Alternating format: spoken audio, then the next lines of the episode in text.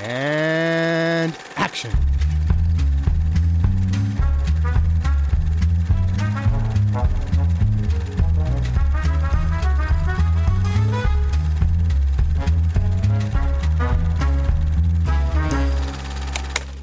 Why do you use stars at all? I mean, Hitchcock is a star. I mean, can't you do without them?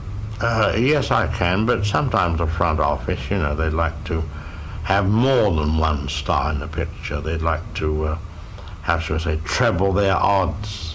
The cost, of course, is enormous. The thing I regret about it is it takes away the, some of the um, money that could have been used for the production of the picture itself. You find yourself chiseling, you know, and cutting corners in the actual production. Und Hallöchen und herzlich willkommen zu Directed by Alfred Hitchcock. Ich bin der Johannes und der Luke ist dabei und hat sehr viel zu sagen. Hallo, ich bin der Luke und das äh, war das, das Ausmaß der Dinge, die ich sagen will. Das war sehr viel. Jetzt gerade. Ted ist auch dabei. Hey. und wir spurten auf das Finale dieser zweijährigen Saga zu. Ich glaube, dann im, im Episoden-Release ist es länger als also wahrscheinlich eher zweieinhalb Jahre, aber für unsere Aufnahmen habe ich festgestellt jetzt gerade, dass wir die, äh, den letzten Hitchcock-Film exakt zwei Jahre nach der ersten Hitchcock-Aufnahme aufnehmen werden. Oh. Es geht quasi exakt auf. Es ist So geil. wir jetzt, ähm, äh, wir sind erst an dem Punkt, wo wir quasi die Zeitlupe beginnen und Chariots of Fire langsam beginnt im Hintergrund Genau. zu spielen. Absolut, absolut. Volle Zielgerade. Wir äh, haben noch vier Filme vor uns. Den ersten besprechen wir heute in Episode 50 übrigens auch. Yes. Einmal äh, Applaus für 50 Episoden. Äh, äh, äh, äh, äh. Genau. Äh, Episode 50, entsprechend natürlich der 51. Film, wenn man wie immer den verschollenen Mountain Eagle mitrechnet. Es ist Torn Curtain oder der zerrissene Vorhang mit Paul Newman und Julie Andrews und ähm, Lila Kerdova, Hans-Jörg Felmi, Ludwig Donat, äh, Tamara Tomanova, Wolfgang Kieling, Günter Strack und vielen mehr. Und es ist ein kalter Krieg-Thriller, in dem es um einen äh, amerikanischen Wissenschaftler geht und seine Assistentin, gespielt von Paul Newman und Julie Andrews, die auch eine Affäre haben oder die zusammen sind, die ein Paar sind. Und er, also sie sind auf einer Reise in Norwegen und er verhält sich irgendwie merkwürdig und dann findet Julie Andrews Stück für Stück heraus, dass er ja heimlich einen Flug nach Ostberlin gebucht hat oder, oder auf einen Flug nach Ostberlin gehen wird und sie folgt ihm und es stellt sich heraus, also, oder das ist, was sie glaubt, dass er ein Überläufer ist, dass er äh, in den hinter den eisernen Vorhang überläuft, weil er also, ist auch alles offiziell, er macht eine große Rede und so weiter. Ja, ja, er ist enttäuscht, weil sein Raketenprogramm oder sein Raketenabwehrprogramm in den USA eingestellt wurde und jetzt läuft er über auf die andere Seite, aber stellt sich raus, bam, bam, bam, er ist ein Doppelagent oder es ist eine, eine ein, ein, eine Ruse, ein whatever.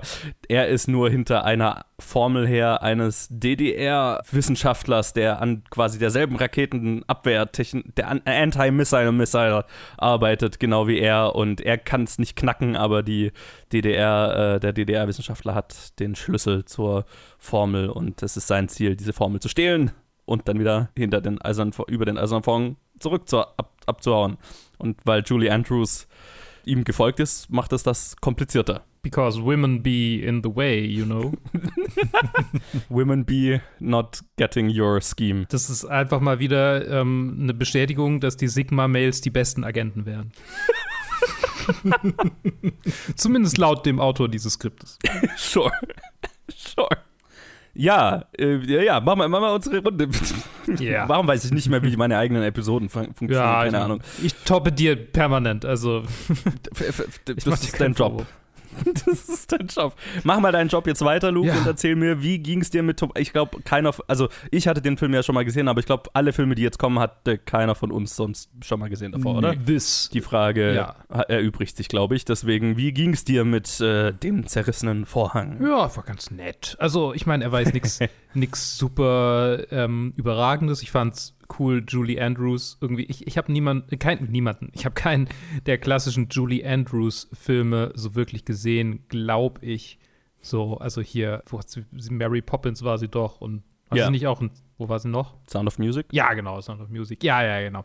Ähm, ich kenne sie aus, aus Princess Diaries. Mhm. Und Aquaman wahrscheinlich? Oh, äh, den habe ich gar nicht, den habe ich immer noch Ach nicht so. gesehen. Ähm, Okay. Das ist immer noch die, die bizarrste Julie Andrews-Rolle überhaupt, Tatsächlich, wo sie eine, eine gigantische Riesenkrabbe spricht. Trail of the Pink Panther hat sie mitgespielt, aber da kann ich mich nicht Hm. dran erinnern, welche Rolle sie da hatte. Ja, nee, aber also fand es mal schön, sie irgendwie jünger äh, und, und, und leider in einer Rolle zu sehen, die irgendwie nicht so wirklich gezündet hat. Gleichwohl, also äh, gezündet hat im Sinne von irgendwie so die, die ganze Chemie zwischen den beiden, kann ich schon mal sagen, hat mir nicht so hat Mhm. nicht so wirklich getaugt und das ist ja auch ein, ein bekannter Kritikpunkt, so wenn man mal reinguckt äh, bei Letterboxd, was viele Leute anprangern. Genau, Paul Newman war äh, stellenweise ganz okay. Also stellenweise hatte ich Spaß, aber meistens war er irgendwie ein bisschen arg blass und ein bisschen arg so, keine Ahnung. Es, äh, ja, es, es fehlt so ein bisschen der Protagonist, der es irgendwie ein bisschen an sich reißt mit so Charisma und Charme. Und hier ist es einfach, ich meine, Torrent Curtain bezieht sich natürlich auf den eisernen Vorhang, aber es bezieht sich auch so ein bisschen auf den auf irgendwas, was nicht mehr so richtig funktioniert und kaputt ist, so in diesem ganzen Hitchcock-Film-Business, finde ich zumindest. Also es, ich meine, bei Birds habe ich schon viel kritisiert, aber ich habe das Gefühl, hier ist so der Film, wo es wirklich krankt, so wo ich das Gefühl habe, da ist so die ganze also ich habe ihn positiv bewertet und ich sehe ihn auch positiv, aber es ist so ein bisschen ein Beginn von einem, von einem Abfall, habe ich das Gefühl. Es, es fühlt sich so ein bisschen.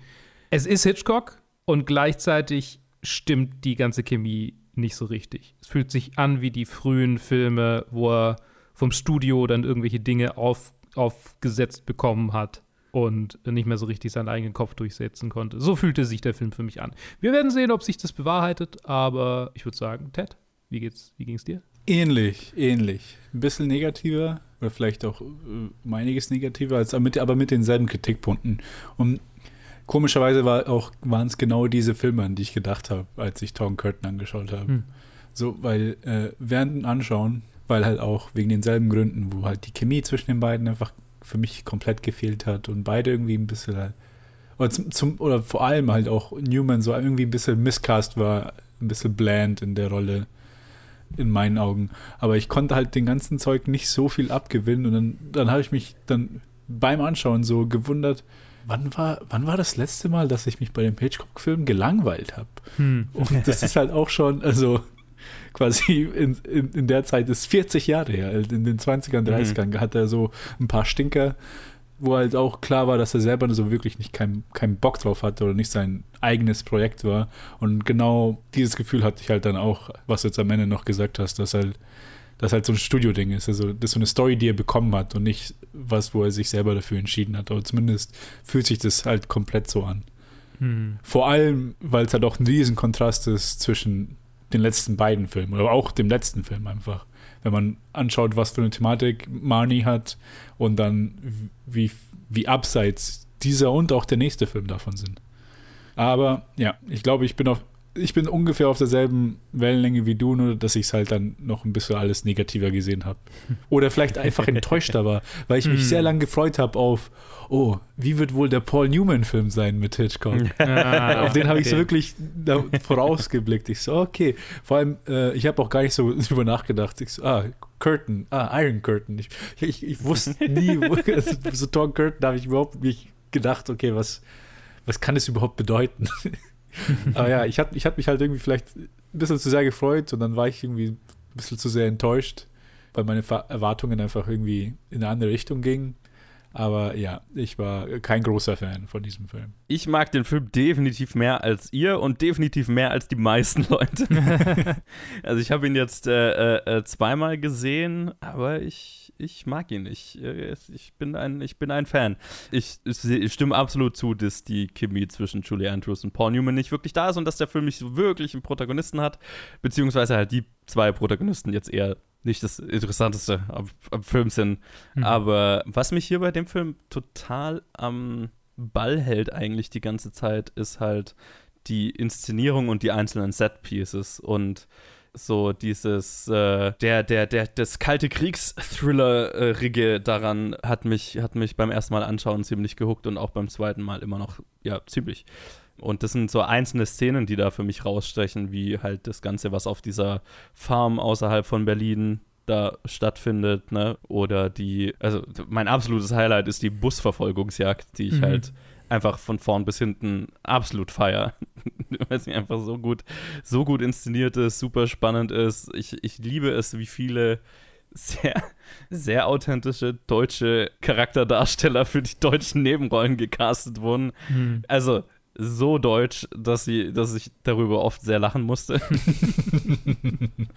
ja, was halt so einen eigenen Charme hat, finde ich. Also vor allem in dieser ganzen Bus, Busgeschichte. Ne? Ah, die, die eine Frau, die dann die ganze Zeit sich beschwert. Mhm, that's, that's very German. ähm, und es sind, es sind halt diese Momente, die ich halt, die ich sehr feiere. Und ich finde ihn wahnsinnig schön inszeniert, halt auch einfach äh, vom, vom Produktionsumfang her. Ich kann verstehen, dass man ihn vielleicht ein bisschen dröge oder trocken findet, weil ich meine, er ist. Also Hitchcock hat nie so besonders viel Wert auf Musik gelegt und wo haben wir, äh, bei Birds haben wir ja auch drüber geredet, dass auch der ein bisschen leidet vielleicht darunter unter seinem Spartan, also seinem nicht vorhandenen Musikeinsatz und hier ist er eher spartanisch. Das habe ich mir jetzt beim zweiten Anschauen, habe ich mir das schon auch gedacht, gerade nämlich diese ganze Farmgeschichte und so weiter, ähm, habe ich mir auch ein paar Mal gedacht, okay, also ist schon sehr elegisch und dadurch, dass halt auch auf der Tonebene nicht besonders viel passiert, ähm, ein bisschen arg trocken. Das, das ist er mit Sicherheit, das ist ein, ein trockenerer Thriller, aber ja, ich, ich habe da durchaus, ich habe da durchaus immer noch sehr viel Spaß damit und naja, aber ich, ich dachte immer, weil es war jetzt der letzte in der Filmografie, den ich schon gesehen hatte, ich dachte immer, ja, das ist noch der letzte richtig gute Film. Ich dachte falsch, aber dazu dann in ein paar Episoden mehr. ja, aber bevor wir über den Film in spezifischen Abschnitten reden, vielleicht ein bisschen Hintergrundinfo wie immer dazu, was in Hitchcocks Leben und in der Karriere so abging während der Zeit. Kurz, also zu um diese Zeit, um diesen Film herum, also wir erinnern uns, er hatte ja Psycho schon mit im, im Deal mit Universal gemacht und, und Birds und so weiter auch schon. Und dieser Abschnitt der Karriere beginnt quasi damit, dass er den vollständigen Transfer zu Universal rüber macht und halt zu, zu seinem Kumpel Lou Wasserman, der halt der inzwischen halt der volle Inhaber des Studios war. Und ähm, nicht nur hat dieser Vertrag, den er da unterschrieben hat, ihn zum höchstbezahltesten Regisseur der Geschichte Hollywoods gemacht. Er und Alma wurden auch die drittgrößten Anteilseigner an Universal und damit Teilinhaber des Studios selbst. Also die haben, ich glaube, die Zahl war 150.000 Universal-Aktien als quasi Buyout für den Wechsel zu Universal als Bezahlung bekommen. Ja, und im Gegenteil, aber ich meine, es war so ein, also ne, ein super lukrativer Deal, aber es war halt äh, auch einer, der seinen Preis hatte, nämlich im Gegenzug für diesen Deal gingen Hitchcocks eigene Firma, Shamley Productions, hat man vielleicht jetzt immer mal bei den letzten paar Filmen so vor dem Film gesehen, sein eigener Produktionsarm sozusagen, äh, inklusive alle Rechte an Alfred Hitchcocks Presents an Universal und die Rechte der Filme, die er bei Paramount zurückbekommen hatte, gingen auch an Universal und äh, auch alle zukünftigen Vermarktungsrechte des Namens Alfred Hitchcock gingen an Universal. Sprich, alles von ihm ging an Universal halt einfach. Also ein extrem lukrativer Deal, aber durchaus einer, den Hitchcock bis an sein Lebensende jetzt nicht immer positiv gesehen hat. Einfach, er hat zwar finanzielle Sicherheit beschert, aber er und Alma konnten auch nicht anders, als die verlorene Freiheit so ein bisschen zu betrauern. Und Alma selber hat es eher noch angesprochen und hat so den negativsten Aspekt halt darin gesehen, dass er die Rechte an seinem eigenen Namen verloren hat. Mhm. Das, ist schon, Verständlicherweise. das ist schon, schon hart irgendwie. Ein harter Schritt. Für ihn vor allem, weil ich meine, das ist ja irgendwie so der, der, der, der Freiflug, der, der, der eigentlich so sich selbst am liebsten der Boss ist, sozusagen. Ja. Total, total. Und das war so die freiwillige Aufgabe all dessen. Und ähm, mei, er hat jetzt sein, seine ganze Karriere lang diesen Namen zur Marke gemacht und die ist jetzt so viel wert, dass er Hm, ja, klar. 150.000 Universal-Anteile irgendwie kriegt. Aber es war nicht schmerzfrei.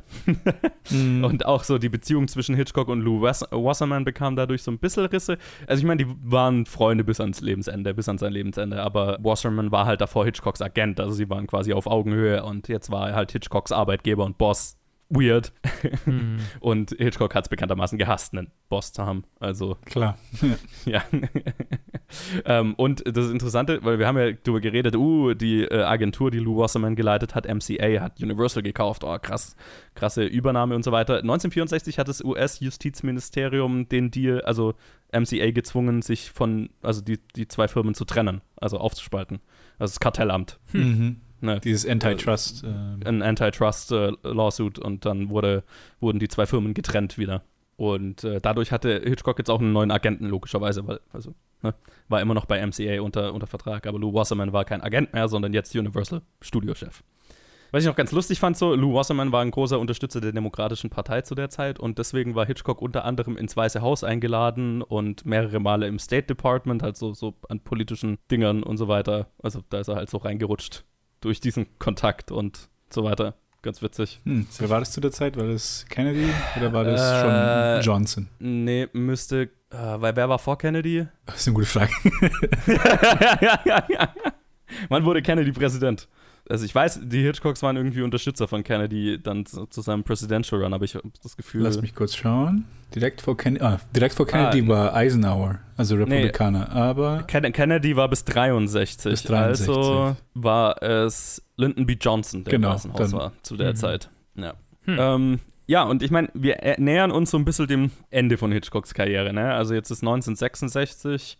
Es ist auch lustig, die, wir haben jetzt noch vier Filme zu besprechen. Diese vier Filme macht er innerhalb von zehn Jahren. Also ne, der, der letzte Film ist dann irgendwann 78, glaube ich, oder so. Also über zehn Jahre braucht er für diese vier Filme. Ähm, das hat auch damit zu tun, dass er halt einfach älter wird. Und ähm, die Jahre so zwischen Marnie und Torn Curtin, es sind mehrere Jahre vergangen, waren davon auch davon geprägt, dass er halt plötzlich mehrere Langzeitkollaborateure so ange langsam angefangen hat zu verlieren. Zum Beispiel äh, George Tomasini, Hitchcocks Editor, seit über zehn Jahren, ist dann plötzlich im, Jahr, äh, im, im Alter von 55 Jahren an einem Herzinfarkt verstorben. Sein langjähriger Kameramann Robert Burks ist kurz nach Torn Curtain in einem Hausbrand ums Leben gekommen. Und deswegen, also, naja, also ganz äh, viel, viele von seiner Crew sind entweder in Rente gegangen, verstorben und so weiter. Und deswegen waren bei diesem Film jetzt Edith Head und Bernard Herrmann die einzigen von Hitchcocks üblicher Crew, die, die noch dabei waren, sozusagen. Und auch seine eigene Gesundheit ist halt, hat ihm langsam angefangen zu schaffen, zu machen. Genau, und das wa- war dann auch der Grund, warum er zu dem Zeitpunkt auf, äh, seine TV-Show aufgegeben hat. Da er sich eben gesundheitlich nicht mehr in der Lage gesehen hat, so viele Projekte gleichzeitig zu managen. Genau, wie es zu Torn Curtain selber kam, war, dass äh, Hitchcock Bock hatte, eine realistische Spionagegeschichte hinter dem eisernen Vorhang zu machen. Vor allem deswegen, weil, weil halt die James Bond-Filme ziemlich beliebt waren und er immer das Gefühl hatte, die haben alle ganz schön sehr North by Northwest kopiert. Teilweise literally. Also, ne, ich, weiß, ich weiß nicht mehr, in welchem Bond-Film das ist, aber es gibt ein, eine Szene, wo er von einem Helikopter, wo Bond von einem Helikopter angegriffen wird und das ist halt einfach die Crop Dust, dass sie ihn eins zu eins kopiert, mehr oder weniger. Und da war Hitchcock so ein bisschen angekratzt, so egomäßig. Und deswegen hatte er dann immer Bock, also la lange Bock, eigentlich bis zu seinem Lebensende Bock, einen realistischen Bond zu machen. Und das war quasi so der erste, erste Versuch, sich da ranzuwagen. Und lustigerweise die, er, den ersten, weil er ja ganz gerne namhafte Autoren für seine Projekte engagieren wollte und so weiter, den ersten, den er davon versucht hat zu überzeugen, war äh, Wladimir, äh, Wladimir äh, Nabokov oder Nabokov, Nabokov, der Lolita-Autor. Mhm. Der hatte sich, zeigte sich auch ganz durchaus interessiert, aber auch an noch einer anderen Idee, die Hitchcock ihm äh, gepitcht hatte, aber zeitlich kam es halt einfach nicht zustande, weil der über ein Jahr gebraucht hätte, bis er wieder verfügbar gewesen wäre. Und letztlich wurde der irische Autor Brian Moore durch Universal für das Projekt angeheuert. Genau, und das Projekt hieß damals nur realistischer Bond-Film. Realistic Bond. das war der Working Title, mehr oder weniger. Ja, so viel vielleicht mal zum ersten Teil der Hintergrundgeschichte.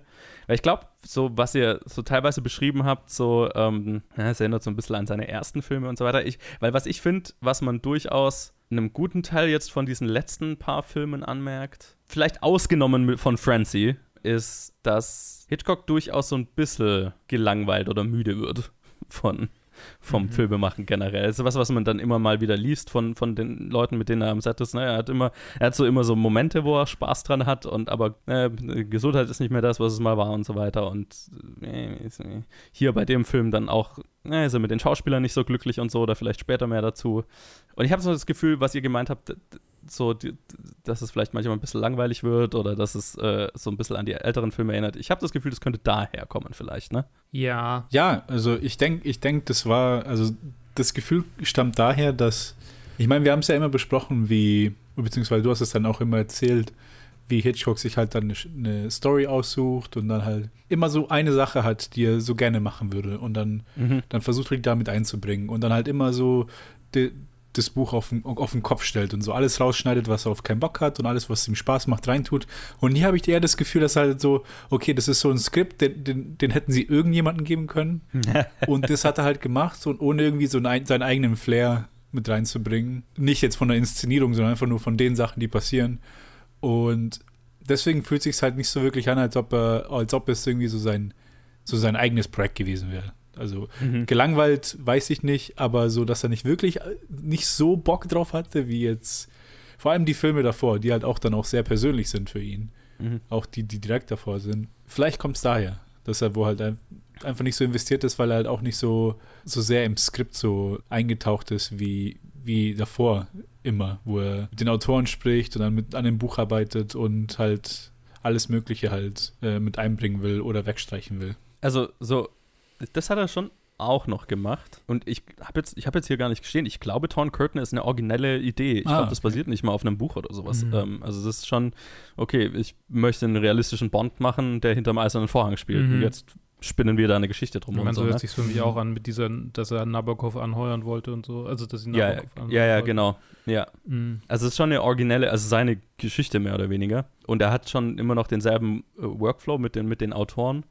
Aber ich finde schon, man merkt, es gibt einen vor Marnie und es gibt einen nach Marnie. Mhm. Ne? Ja. Und so das, was um Marnie passiert ist, was er auch selber gemacht hat, ich habe schon das Gefühl, das hat auch irgendwas hinterlassen. Einfach in Mhm. Der eigenen Work Ethic, keine Ahnung, wie man es Mhm. beschreiben soll, oder in dem, in dem eigenen Elan an diesen, an den Projekten zu arbeiten, so, ne? Es, ich habe schon das Gefühl, es gibt ein davor und es gibt ein danach. Ziemlich deutlich. Dann gibt es nochmal so einen kurzen Flair, wo er, wo er wieder Spaß dran hat mit einem Film, der noch kommt, aber so äh, größtenteils ist es schon, ist es schon ein, ein, so ein Bruch, der von einem Film auf den anderen erkennbar ist, finde ich. Ja, ja. Es ist halt diese Trockenheit. Das ist, er, er fühlt sich halt viel distanzierter an. Als, Mhm. als, als vor allem Marnie, aber auch so seine letzte ganze Dekade, wo halt viel auch so, wo es halt um, sie, um die Psyche des Protagonisten ging. Und hier ist es so einfach straightforward. Hier hat irgendwie auch einfach nur so das innere Leben ein bisschen auch gefehlt bei den zwei Hauptcharakteren, weil es einfach so, okay, hier ist, hier ist ein handsome Leading Man und dann hier ist einfach so ein Musical Superstar. Und, und dann geben wir ihnen so Rollen, die eigentlich so, äh, keine Ahnung, Charakterschauspieler machen würden, habe ich das Gefühl. So, das ist so ein Film, der eigentlich gar keinen Protagonisten irgendwie hätte, so wie es dann der nächste Film teilweise macht. Ja, keine Ahnung. Wenn die go sehr guten Shots nicht wären, oder nicht Shots, aber halt einfach Takes, Einstellungsszenen, die da drin sind, die Hitchcock schreien, hättest du mir den wahrscheinlich zeigen können, ohne mir zu sagen, dass er von Hitchcock ist und ich hätte es nicht gemerkt. So. Also, so wenn man rein von diesen, von diesen, von diesen Dialogen ausgeht und wie, wie die Charaktere verkörpert sind, fühlt es sich an wie was, was irgendwie nachts um halb drei auf Dreisat läuft. So. so. Und, dann irgendwie mit einem Kommentar davor, so, das war übrigens äh, äh, ähm, obskurer Regisseur XY aus den Hm. 70ern. Okay. Also ich finde ich find schon, dass man in den, in den paar großen Set-Pieces, finde ich, merkt man Hitchcock schon stark. Ja. Hm, Ja, ja, das me- meine ich ja auch. Also, das, Ja, das, genau. wenn die weg wären, dann. Dann, ja, ja, ja, ja, ja, durchaus. Ich meine, viel, viel damit hängt auch irgendwie, also viel, viel hängt, glaube ich, mit den zwei Hauptfiguren zusammen. Ne? Also ich, das war auch interessant. Ich weiß gar nicht, ob ich das irgendwo in meinen Notes habe und dann kommt das noch irgendwo. Aber der Film war angelegt darauf, dass Julie Andrews' Charakter die Hauptrolle ist. Und dass es darum geht, dass eine Frau bemerkt, ihr Mann, also erst denk, bemerkt sie, ihr Mann ist ein Überläufer.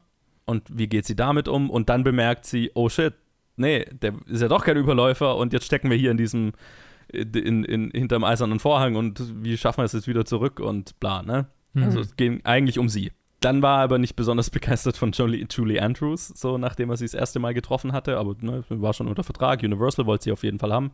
Also es waren zwei Schauspieler, die so ein bisschen, also von Universal angeheuert wurden, mehr oder weniger. Ja. Und dann waren, ja, und also in, in den Vor also er führt ja eigentlich immer Vorgespräche mit den Schauspielern und so weiter und daraus entsteht dann so ein bisschen der Charakter. Also wir haben es ja schon oft gehabt, gehabt, dass dann die Charaktere auf die Schauspieler zugeschnitten werden. Und er fand halt nicht, dass sie wirklich so eine Persönlichkeit hatte, die ihn interessiert hat. Also ich habe so beschrieben gehört, dass die halt einfach beide sehr höflich miteinander umgegangen sind, aber halt einfach keine Chemie zwischen den beiden war. So, ne? Mhm. Also nicht jetzt wie mit, keine Ahnung, Grace Kelly oder Ingrid Bergman, die, Mhm. mit denen er halt einfach freundschaftlich war und ne, die, die sich gut verstanden haben, denselben Humor hatten. Und Julie Andrews war halt einfach nicht so drauf. Und entsprechend ist ihr Teil dann in den späteren Drehbuchversionen einfach geschrumpft. Und ab der Mitte des Films wurde der Protagonist schlicht geswitcht. Und dann wurde es der Mann, Paul Newman, von dem er dann hinterher auch nicht so besonders begeistert war. und dann hast du halt so, dann habe ich so schon so das Gefühl beim Anschauen, okay, ihn interessieren die zwei Hauptcharaktere nicht, weil er die zwei Schauspieler nicht gut findet. Also steckt er halt alles in die Set Pieces, ne? Dann ist halt äh, und die- und die in die ganzen Nebencharaktere vor allem. Ne? Also die, die ganzen Nebencharaktere sind, da kriegen dann ziemlich viel Raum und man hat so das Gefühl, okay, für die kann er sich begeistern, ne? für diese Charakterdarsteller. Wie zum Beispiel diese, diese Frau, die, sie am, die ihnen am Ende hilft, weil sie einen Sponsor sucht, der ihren Sponsoring für ein, für ein Visa in die USA gibt und so, ne?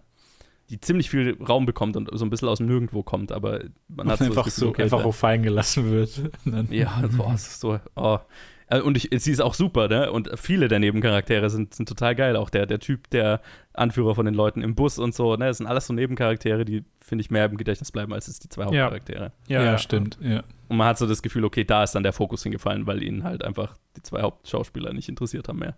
Ja, ich muss sagen, ich war halt schon irgendwie von Anfang an hatte ich schon einen Dämpfer, so von, von, von der ersten Szene aus, weil schon selbst so diese, selbst der Dialog, den er normalerweise hat zwischen seinen Leading Man und Leading Woman, der meistens, selbst wenn nichts passiert, so manchmal sogar mein, mein, mein liebster Teil von seinen Filmen ist, Ja, habe ich am Anfang schon gemerkt, irgendwie, ah, da, da rackert es irgendwie. Da, es ist, ist irgendwie nicht, der, der, Funk, der Funke ist nicht da, der, den er normalerweise hat. Selbst bei, bei diesen Szenen, wo halt keiner, wo du Jimmy Stewart einfach die ganze Zeit einfach nur zuhören kannst. Oder ihm und Grace Kelly das Back and Ja. forth. Aber hier war es halt einfach nicht vorhanden. Ja.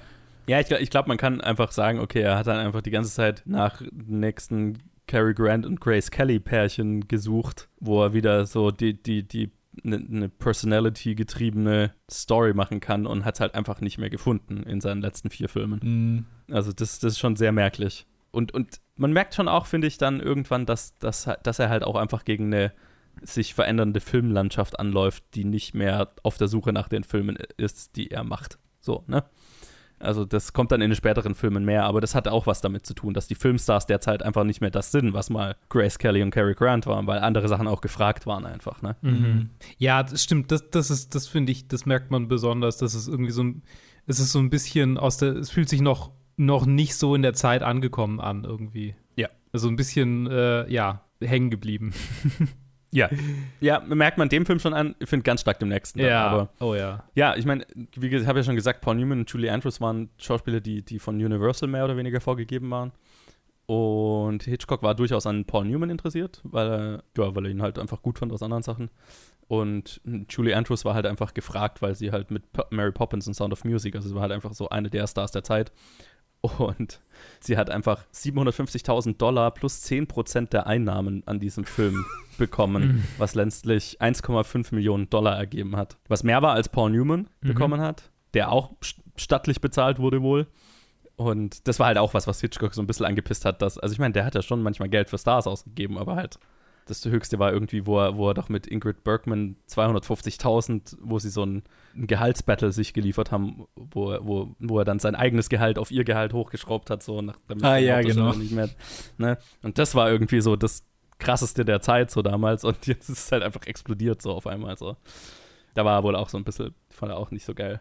Und ähm, wie gesagt, er war von beiden eben nicht so begeistert, nachdem er sie getroffen hat und hatte mit ihnen einfach keine Chemie Mhm. und wusste halt dann, wusste halt dann auch, da hat er auch zugegeben, einfach nicht, worauf er diese Charaktere zuschreiben soll. Er hat ja auch immer Filme gemacht, das wurde mir auch erst jetzt so klar, wo, wo die Charaktertiefe viel von den Schauspielern abhängt. Die ist oft nicht im Drehbuch, Mhm. sondern die Charaktere sind interessant, weil die Schauspieler interessant sind. Oft. mm. Nicht immer, aber oft. Ja, es Und das fehlt hier ja. einfach, ne? Ja, ja. Aber Ich glaube ich glaub schon, dass, also ich glaube schon, dass das fühlt sich so an. Das ist so ungefähr der Kern meiner Kritik, mehr oder weniger. Lässt sich, ist quasi ausgelöst dadurch, dass, Ja. dass einfach was fehlt. Ja, ja. Ich halt, habe ich jetzt auch von ein paar so in Interviews mit, mit den Drehbuchautoren gelesen, die halt mit ihm gearbeitet haben. Viele haben oft gesagt, dass er nicht wirklich, also dass sie so ein bisschen so weird fanden, dass er nicht interessiert war dran, die Charaktere irgendwie zu zeichnen in, in, in Drehbuchform, sondern wenn es um die Charaktere ging, hat er immer über die potenziellen Schauspieler geredet, die diese Charaktere spielen könnten und was das dann an, für den Charakter bedeuten würde. Aber es war halt oft, okay, der Schauspieler kommt vor dem Charakter, war so sein, seine Arbeitsweise und mei, wenn der Schauspieler da nicht passt, dann passt halt auch der Charakter nicht mehr so, ne? Ja, Ja, klar.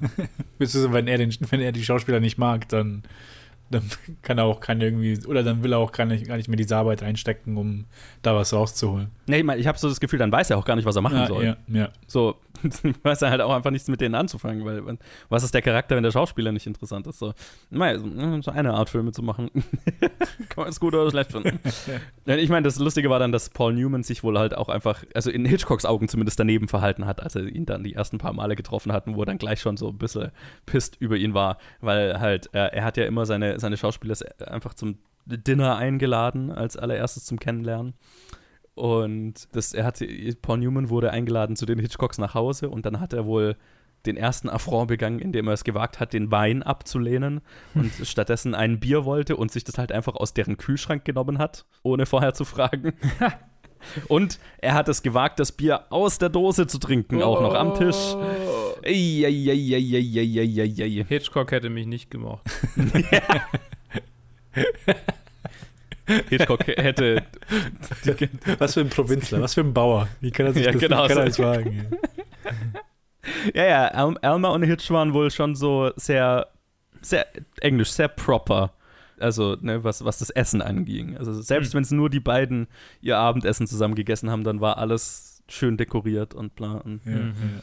Das war wohl so deren, keine Ahnung, Essensfetisch. Geil, die kamen weiß halt auch auf, von einer anderen Zeit. Also ich habe jetzt auch Ja. überlegt, wo du hast auch vorhin erwähnt, so mit seiner Beziehung zu Grace Kelly und zu Ingrid Bergman, dass halt einfach so, ja okay, die waren halt so fast im selben Alter, sage ich mal, oder halt so zehn Jahre auseinander vielleicht. Mhm. Und dann hier ist er halt in seinen 60ern und Paul Newman ist, äh, ich glaube, so vielleicht so 20, 30 Jahre jünger als er und Julie Ja. Andrews vielleicht sogar mehr. Ja. Und dann hast du natürlich auch diesen Divide, der vielleicht noch mehr dran anspielt. Und dann vor allem, wenn du halt dann so sagst, okay, ich komme quasi vom Jahrhundert, ja, okay, wann ist er geboren? Ich glaube um 1900 rum. Oder 1899. 18, ja, genau. Mhm. Und dann halt in England geboren, dort aufgewachsen, dann nach, nach USA gekommen. Jetzt jemand, der halt in den 40ern aufgewachsen ist, in den USA. Natürlich wird es Ja. irgendwie, äh, ja, okay, es muss nicht unbedingt schwanken, aber halt dieses Mal ist es halt passiert. Und dann, das kann ich mir gut vorstellen, dass das halt mit eingegangen ist, so dieses sich, sich ein Bier aus dem Kühlschrank holen, diese, diese Anekdoten. So. Das, in meinem Kopf kann ich das damit erklären, dass es einfach so Ja. eine andere, also Total. eine andere Generation ist. Ja, absolut. Ich glaube, ich glaub, dass vieles davon, also vieles von, was vielleicht an den letzten paar Filmen so ein bisschen kränkelt, ist damit total zu erklären, dass er einfach so ein bisschen den Kontakt zu, einer, zu der neuen Generation verloren hat, was lustigerweise nach dem nächsten Film dann was ist, was er dann aktiv versucht nachzuholen. Hm. Ne? Wo er aktiv versucht, einen Film für das neue junge Publikum zu machen. Also der übernächste, den wir besprechen. Und dann Ah, okay. können wir drüber reden, wie das, wie das gelaufen ist. Aber äh, das ist was, was ihm irgendwann auch bewusst wird. Und das fand ich ganz interessant. Ähm, aber ja, total. Also das ist total damit zu erklären. Ne? Er wird immer älter und aber seine, die, die, die Rollen bleiben ja im selben Alter. Er fängt ja jetzt nicht an, Filme über Rentner zu machen. Irgendwann ist er ja auch nicht dran interessiert, fairerweise und so, ne? Ich meine, Auch, auch wenn er, also ich meine, er selber hat ja irgendwann eingesehen, dass Cary Grant dann irgendwann einfach zu alt für seine Filme war. ja. Ja. Und Cary, und Cary Grant hat es ja auch selber gesagt, ne? Der, der hat sich ja fünfmal zur Ruhe gesetzt. Ja, Trotzdem wollte Hitchcock ihn immer mal haben und dann ist er auch irgendwann, ja, okay. So, Ich find's, ich find's witzig, ich muss nochmal drauf zurückkommen. Ich finde es witzig, ähm, dass es so die Rolle kam vor, äh, vor dem, nee, andersrum, der Schauspieler kam vor der Rolle, ähm, dass Ja. das so ein Ding war. Das erinnert mich total, ich meine, es ist, es ist wie das Hollywood-Studiosystem so funktioniert hat, aber es erinnert mich total an, auch an Canon-Films. Ja. Ich weiß nicht, ob ihr die Doku gesehen habt.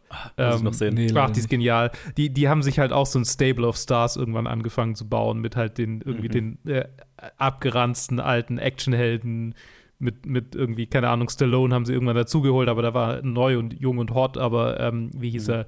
Hier, äh, Death Wish. Ähm, Äh, ja. B-Movie-Fans werden mich gerade hassen, dass, ich, dass mir sein Name nicht einfällt. aber halt irgendwie, ja. Ja, und, und Van Damme haben sie sich irgendwann dazugeholt und ja, wie sie alle heißen. Und, und das fand ich so witzig, weil es ist so ein bisschen die Antithese dazu.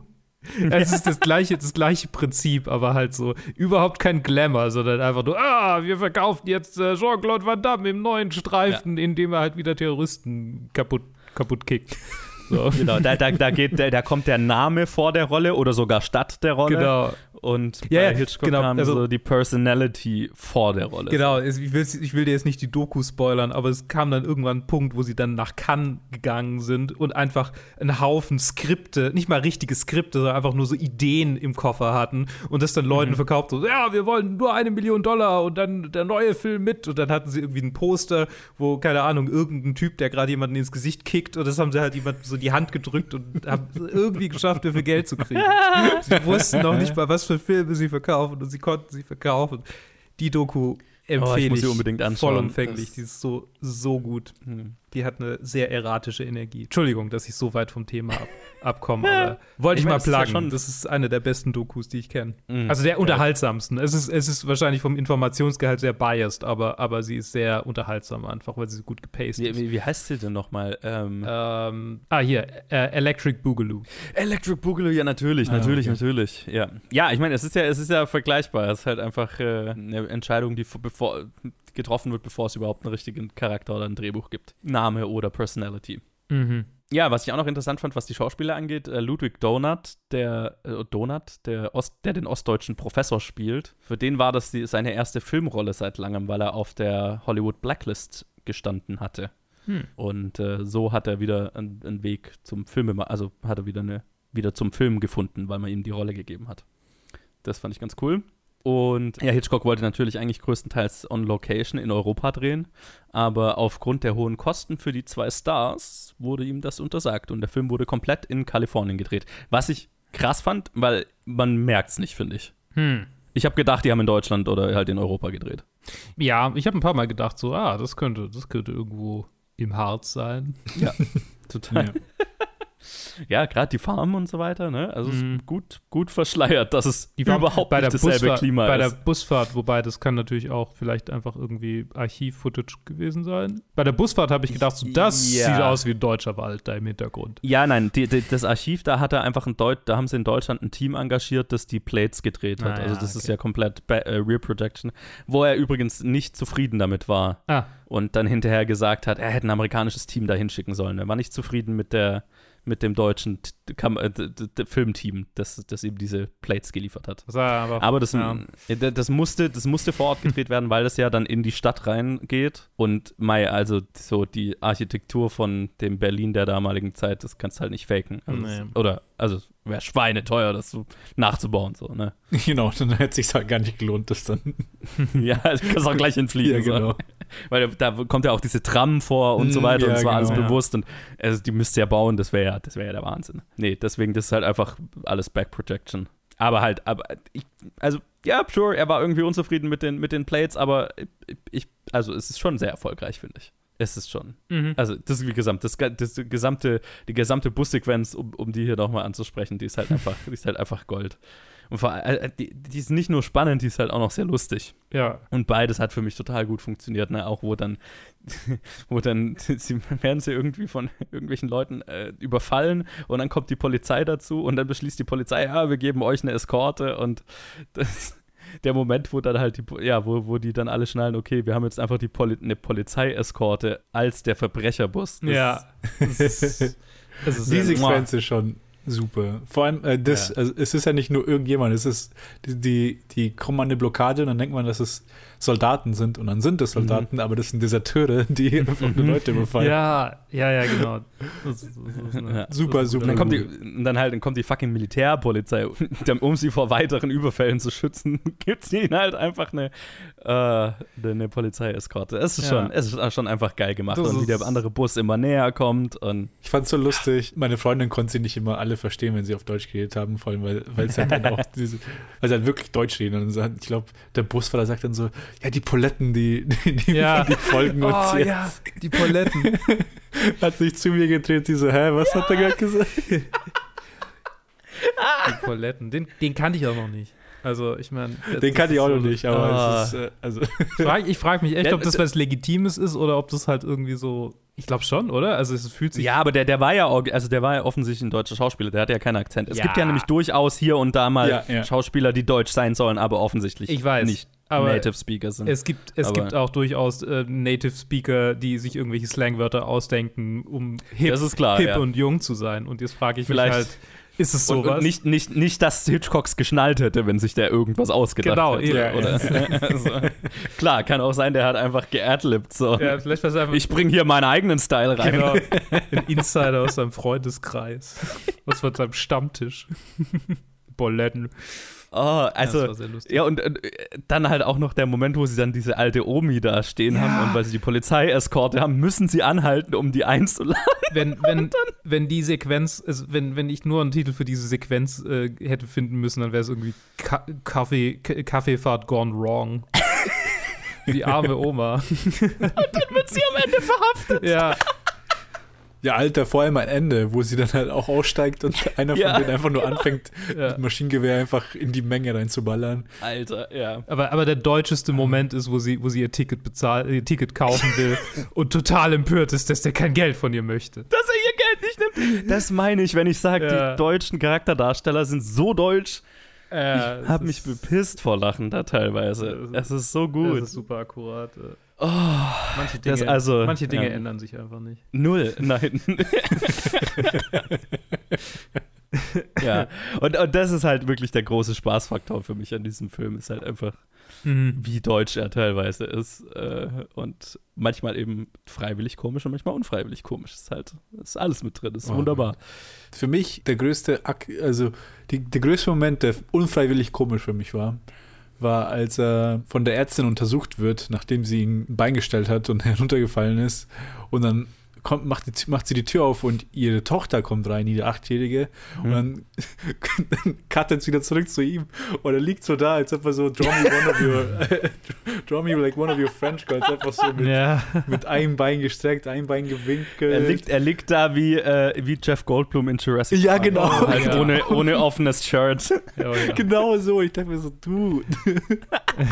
War das irgendwie im, im Contract, dass Newman zumindest einmal im Film so aus, ausschauen musste? Einmal, einmal richtig einen, einen sexy Shot bekommt, ja.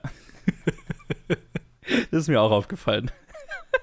oh. Mr. Newman, are you trying to seduce me? ja, genau.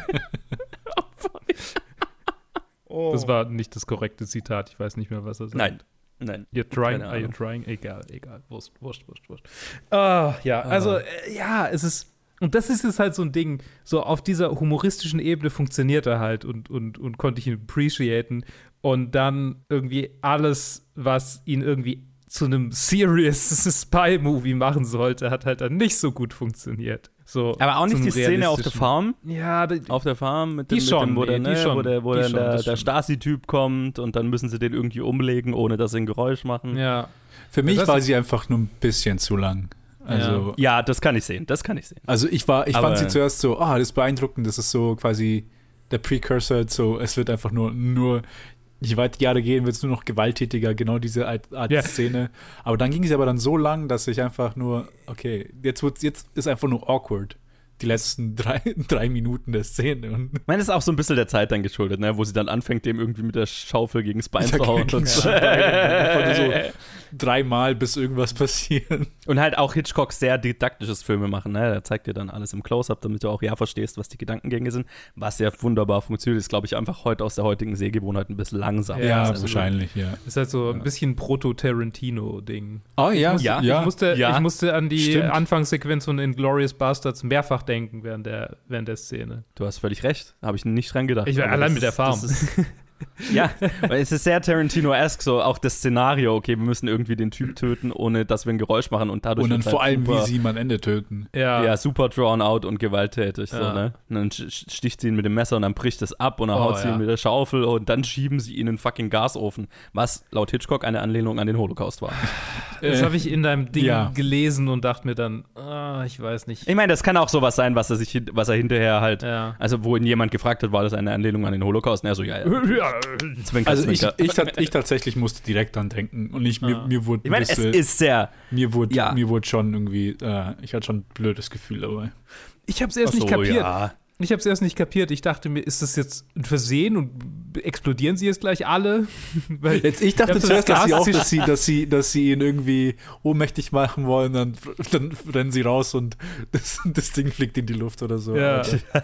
Da war es doch nicht so, so groß. Ja, also ich finde, ich fand es war sehr effektiv, einfach so, ne, wo die Kamera dann auf den Ofen zugezogen wird. Also, Mhm. ne, wo hast du so einen kurzen POV aus Sicht des Stasi-Typen, der in den Ofen gesteckt wird, wo du mit der Kamera in den Ofen reingehst.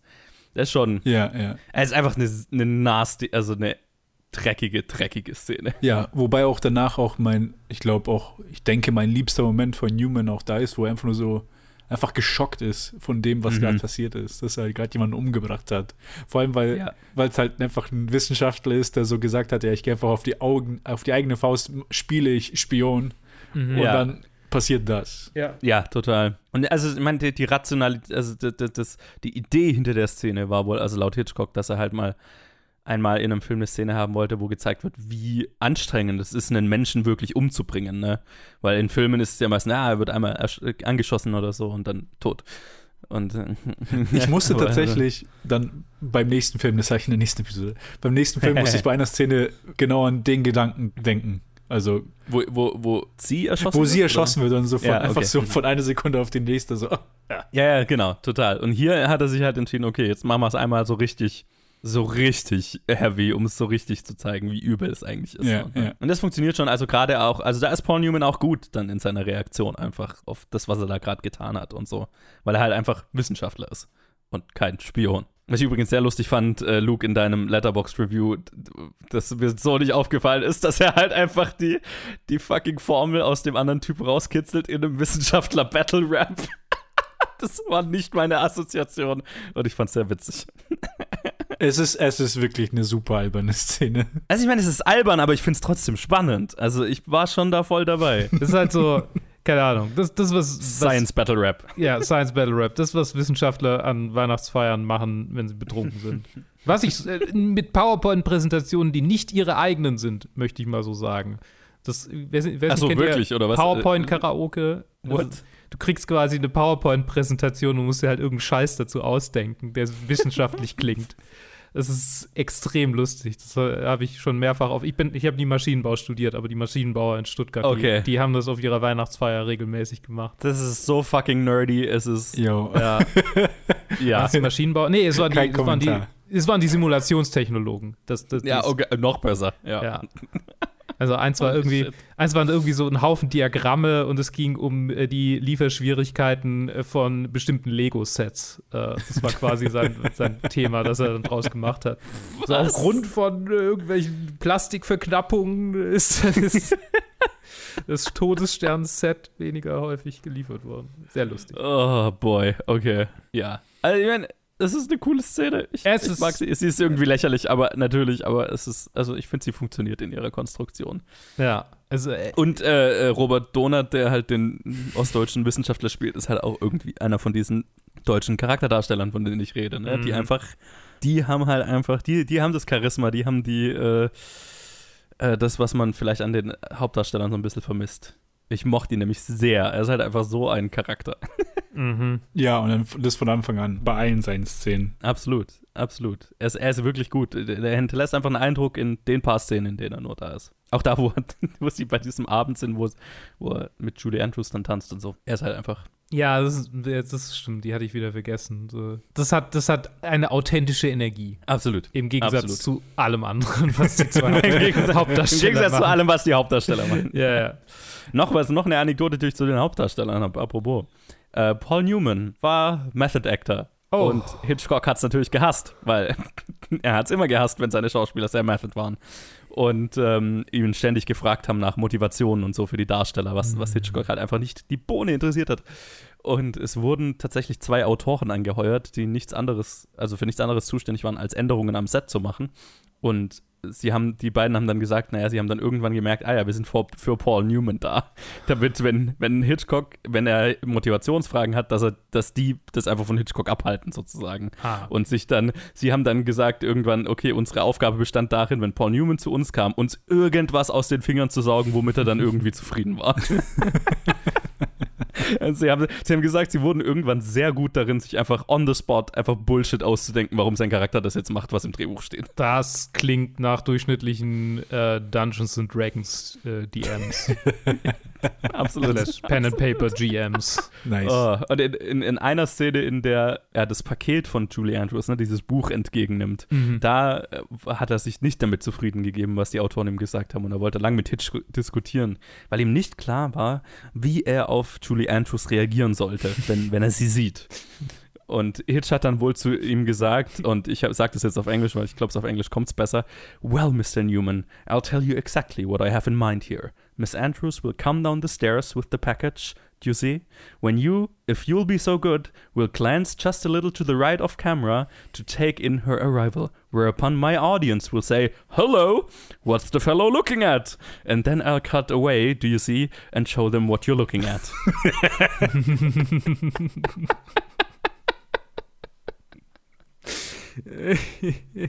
ja, das ist Oh, mechanisches Filmemachen. Ja, oh, oh, oh. Manchmal braucht man halt einfach für einen Blick auch nicht unbedingt eine Motivation. es reicht, wenn man einfach so guckt, dass das Publikum sich fragt, oh, warum, warum guckt er denn? Ich finde es so lustig. Es ist so auf, so auf, auf der einen Seite so, man merkt, wie exasperated er ist. Er hat einfach genug von diesen Fragen. Ja. Und auf der anderen Seite ist es so condescending, dass er, dass er ihm das so erklärt. Absolut. Ich meine, fair, also, ich habe ja schon mal gesagt, ich stimme nicht überein mit, wie Hitchcock Schauspieler regisiert oder mit Schauspielern arbeitet. Also indem er quasi nicht mit ihnen arbeitet. Er arbeitet manchmal mit ihnen, es ist weird. Manchmal arbeitet er mit ihnen, manchmal nicht. Keine Ahnung.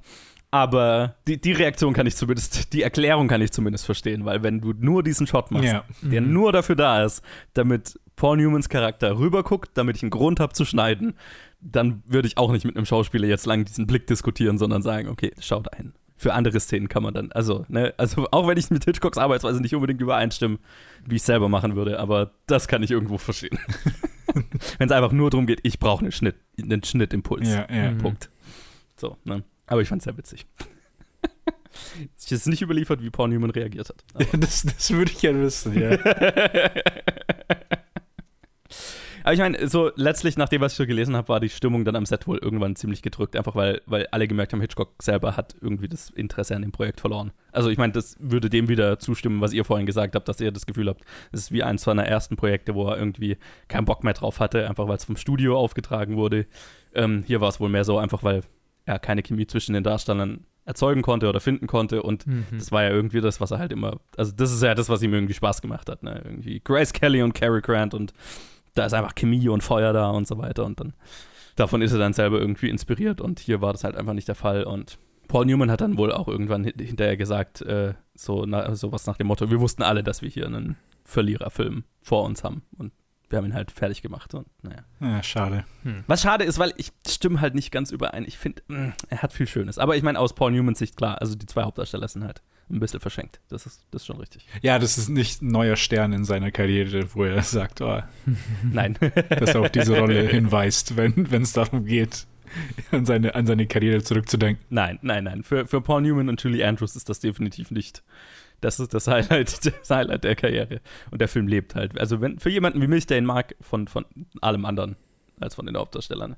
Ähnlich ging es dann wohl auch in der Postproduktion weiter, weil Universal wollte einen Score, der mehr auf das jünger werdende Publikum zugeschnitten war, sprich Popmusik. Sie wollten Popmusik. Hm. Und Hitchcock hat sich darauf eingelassen, weil ich meine, ihn hat die Musik sowieso nicht interessiert und hat da jetzt keinen Grund gesehen, seine Bosse also da zu protes- protestieren.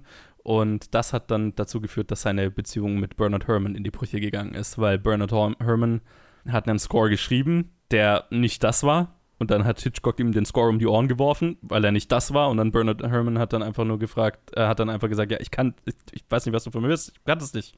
Und dann wurde er gefeuert. Und je nachdem, wen man fragt, laut Hitchcock wurde er gefeuert, laut Bernard Herrmann hat er gekündigt. Aber die beiden haben danach wohl nie wieder miteinander gesprochen. You can't fire me, I quit. ja, genau. Es war wohl sowas, sowas in die Richtung. Aber ziemlich tragisch. Also, mm, ja. Halt einfach, weil, weil Hitchcock, ja, whatever. Mhm. Also hat es halt nicht so wirklich interessiert und Bernard Herrmann konnte es halt einfach nicht liefern, was ich verstehen kann. Also ich meine, es ist halt einfach nicht das, was Bernard Herrmann gemacht hat. Punkt. Ja. War einfach falsch, ihn dafür schon anzuheuern, so. Aber Mai, er war halt Teil von Hitchcocks üblicher Crew, ne? Also habe ich ja vorhin gesagt, Edith Head und er waren die letzten, die da quasi übrig waren und dann war er auch weg. Und vielleicht noch so, so ein paar kleine lustige Sachen zum, zum Ende. Es gab ein alternatives Ende, in dem Paul Newman am Ende die Formel wegwirft, äh, um die Sinnlosigkeit des Kalten Krieges zu zeigen. Das ist das Ende, das Hitchcock eigentlich machen wollte. Ne? Weil, ich meine, das war immer, also auch beim nächsten Film können wir dann drüber reden. Eigentlich, was er mit diesen Filmen immer machen will, ist zu zeigen, wie dumm dieser Kalte Krieg ist. Aber ja, es ist nicht unbedingt, also das, was dann das Studio will und bla. Deswegen wurde das, ich weiß gar nicht, ob es gedreht wurde, aber es gab es auf jeden Fall. Und angeblich soll Ronald Reagan durch den MacGuffin dieses Films, die Anti-Missile Missile, die Inspiration für sein Star Wars-Projekt bekommen haben, das er ja versucht hat umzusetzen, aber nie umgesetzt wurde später. Da habe ich keine Ahnung von. Aber es klingt witzig. Naja, Ronald Reagan wollte ja, also Star Wars war ja so ein Projekt von Ronald Reagan, wo er eben ein, ein, ein Raketen, ein gigantisches Raketenabwehrsystem um die USA quasi bauen wollte, um jegliche Form von russischer Bombardierung zu verhindern. Mich würde es interessieren, ob er das erst 20 Jahre später als Präsident gesehen hat oder ob er das in den 60ern als Schauspieler gesehen hat und gedacht hat, wenn ich mal Präsident Das wäre eine gute Idee. Ich weiß gar nicht, ob er noch zu dem Zeitpunkt Schauspieler war oder schon irgendwie. Ich glaube, ich glaub, Was er war das? zu der Zeitpunkt Gouverneur von ah Kalifornien. ja, oder wahrscheinlich. So. ja. Es ist schon politisch unterwegs, aber ja. Deshalb war es uns ein bisschen was, was, was heutzutage das israelische Iron Dome Defense System ist. Das wollte Ronald Reagan Mm, umsetzen in den USA. Aber war halt nicht möglich und whatever. Der Film, als er rauskam, bekam durchwachsene bis negative Reviews, wie von euch, und spielte noch weniger Geld ein als Marnie und war ein ziemlicher Flop. Well, Wop, wop, wop. Wop, da, wop, wop. das Ja, wundert ich hab- mich ich- kein Stück. Ich habe tatsächlich, äh, Mich ein bisschen. ich, ich hab, mich hat es interessiert, auch als vorhin äh, Luke drüber geredet hat, dass irgendwie so der Film nicht wirklich so aus der Zeit des Mhm. oder nicht reinpasst. Und da hat es mich interessiert, aber was sind denn die großen Filme de, dieses Jahres? Und dann habe ich auf Mhm. Letterboxd mal auf 1966 geklickt und halt die ganzen, Ob also beziehungsweise Letterboxd, ich weiß jetzt nicht, ob es die beste App ist, um zu zeigen, was zu de zum den Zeitpunkt ähm, popular war. Aber hier ist halt, der Nummer 1 Film ist The Good, The Bad and the Ugly. Und danach haben Mhm. wir Bergman with Persona. Und danach haben wir Mhm. einen äh, sowjetischen Film, ich weiß nicht, Daisies. Und danach haben wir Antonioni, äh, Blow Up. Dann haben wir Andrei Lublev, Ja. Tarkovsky. Und dann haben wir Ja. Mike Nichols, Battle of Algiers. Und dann auch äh, andere französische Filme. Also schon ein ganz anderes Kino. Einfach. Ja, absolut. Vor allem, wir werden beim nächsten Film drüber reden, der ist dann ja Ende der 60er und da geht es dann darum, dass Bonnie und Clyde rauskam, Easy Rider, also der Fall des amerikanischen Studiosystems und der Aufstieg der Filmschool, äh, äh, ne, wie, wie nennt man sie immer, Filmschool Brats, Mhm. also Spielberg und Lucas und bla, also das ist ähm, einfach ein, der komplette Zusammenbruch des Systems, in dem Hitchcock aufgewachsen ist, in den USA mehr oder weniger. Und eine radikale Änderung in dem, was der amerikanische Filmmarkt produziert und auch was gesehen werden will. Ja, beim nächsten Film werden wir sehr viel drüber reden, wie er da einfach nicht mitkam. Erstmal. Dann vielleicht schon irgendwann. Aber erstmal. also für, für, ein, äh, für einen Film kam er ein bisschen mit. Und dann vielleicht nicht mehr. Aber wir werden drüber reden. So. Habt ihr abschließende Worte zu Torn Curtain oder der zerrissene Vorhang? Ich habe ihn auf Platz ähm, 27 und er ist so ziemlich genau in der Mitte von den Filmen bisher und ich glaube, Mhm. das ist für mich repräsentativ dafür, wie ich ihn. Sorry, dass ich jetzt einfach ein, eigenmächtig rübergegangen bin, aber ich finde, das ist einfach repräsentativ für meine Ja. abschließenden Worte. Er ist sehr mittig, sehr mittig. Mhm. Er hat viel Gutes, aber auch ein paar schlechte Sachen und ja, durchwachsen, durchwachsen. Ja, also ich, ich, ich lande halt hier. Du bist genau in der Mitte, ich bin ein bisschen weiter unten und äh, Johannes wahrscheinlich ein bisschen weiter oben. Fair. Ich habe ihn auf 35 gesetzt, hinter Mörder über Jamaica Inn, Mhm. weil es einfach, wenn ich, wenn ich mir vorstelle, den Film nochmal anzuschauen, glaube ich nicht, dass es in den nächsten Jahrzehnten passieren wird. Obwohl es halt vieles gibt, also es gibt diese, vor allem die Sequenzen, die halt macht. Auch das, das worüber wir gar nicht geredet haben, ähm, diese äh, Chase-Sequenz in diesem Museum, Ja, wie ja. da verfolgt wird, was halt sehr cool gemacht ist. Wo, ich- wo ich übrigens die ganze Zeit gewartet habe, dass er sich irgendwie die Schuhe auszieht, damit er keine Geräusche macht oder so. Aber, ähm, Nein, die ganze Zeit geklackert. die Sequenzen gibt es, aber irgendwie alles dazwischen hat mich halt irgendwie so, so gelangweilt, dass irgendwie auch selbst die Sequenzen, die ich dann wertschätzen konnte, mich nicht wirklich dann, das nicht auch nicht wieder spannend für mich gemacht haben. Und deswegen Mhm. ist er da im, im unteren Drittel für mich gelandet. Alles klar, ja, bei mir ist er natürlich ein bisschen weiter oben. Also ähm, ich habe ihn auf Platz 17. Hinter The Birds und noch vor Dial M for Murder. Hm. Hm. Nee, ich, ich, ich mag ihn sehr. Also wie gesagt, äh, die Schwächen, alles, alles klar, aber die, die Sequenzen, die für mich funktionieren, fu- funktionieren für mich so gut, dass ähm, ich do- mit dem Film noch mehr Spaß habe als mit vielen anderen sogar. Also ja, das, das, das Bus Chase ist einfach, ah. Wenn das isoliert wäre, dann wäre Top 10 wa- würdig, aber naja, ist es natürlich nicht. Ich, ich hatte ihn auch mal kurz höher eingesetzt, aber dann äh, nee, da dachte ich mir, naja, das ist ein bisschen Recency Bias. Jetzt, jetzt wollen wir mal nicht so tun, als wäre er besser als teilweise die größeren Klassiker. Also, Mhm. nee, 17 bin ich ganz zufrieden gerade, vielleicht eher noch so ein bisschen tiefer. Naja, mal schauen, wo er dann irgendwann landet. Aber was heißt irgendwann landet, das wissen ja quasi Wir durch. sind- aber ja, okay.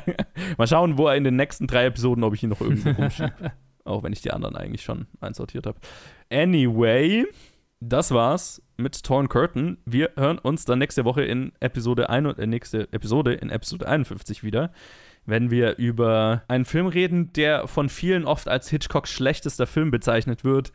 Was aber, glaube ich, alles Leute sind, die seine 20er-Jahre-Filme nicht gesehen haben. Nämlich, wir reden über Topaz oder T Topaz aus dem Jahr 1969. Ein weiterer kalter Kriegsfilm. Ein sehr kalter, kalter Kriegsfilm. Ich habe mir gerade den Joke verkniffen, aber gut. Zwei dumme, ein Gedanke. Danke euch zwei schon mal fürs dabei sein. Natürlich gerne. Und an euch da draußen fürs Zuhören. Wir hören uns nächste Woche, äh, ne- nächste Episode wieder. Jesus Christ. Zu Topaz. Bis dann. Tschüss. Tschüss.